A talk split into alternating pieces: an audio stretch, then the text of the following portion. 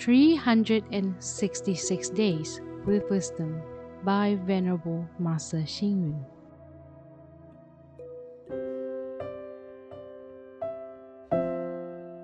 January 15th. Enduring hardship is the foundation for success. Being resolved and in contemplation is the sublimation of life. One day, the famous composer Beethoven was ordered by Prince Lichnowsky to give a performance.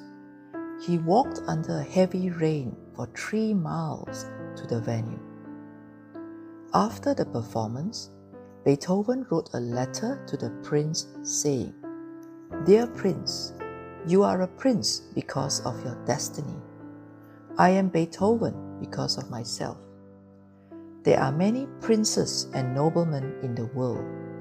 However, there is only one Beethoven. The value of our life is not defined by one's family and background. Instead, it depends on how much we can contribute our life to others. If one keeps an expensive diamond to oneself, its value diminishes, as no one can tell how useful or valuable the diamond is. Conversely, an inexpensive stone can be used to build bridges or roads which benefit many people. So, how do we compare the value of our lives?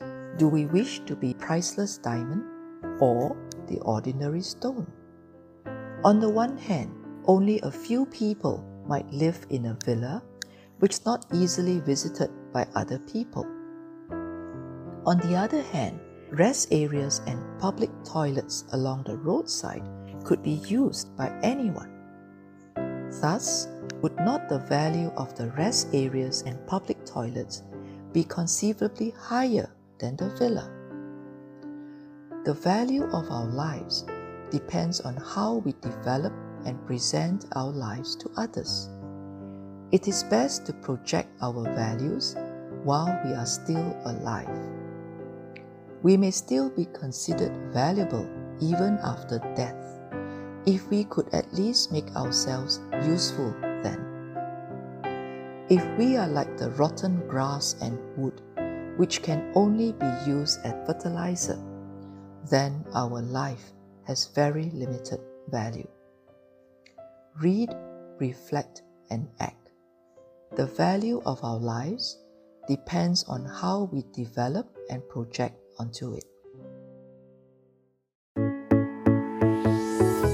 Please tune in, same time tomorrow as we meet on air.